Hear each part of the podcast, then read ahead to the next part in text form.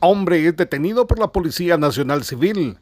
En la aldea Chicorral, ruta que conduce al municipio de San Antonio y Lotenango, fue detenido un hombre de 41 años, identificado como José Raimundo Lush, quien portaba una pistola con dos cargadores de la cual únicamente presentó tenencia. Por tal motivo fue puesto a disposición del juzgado correspondiente. Desde Emisoras Unidas Quichén, el 90.3 reportó Carlos Recinos, primera en noticias, primera en deportes.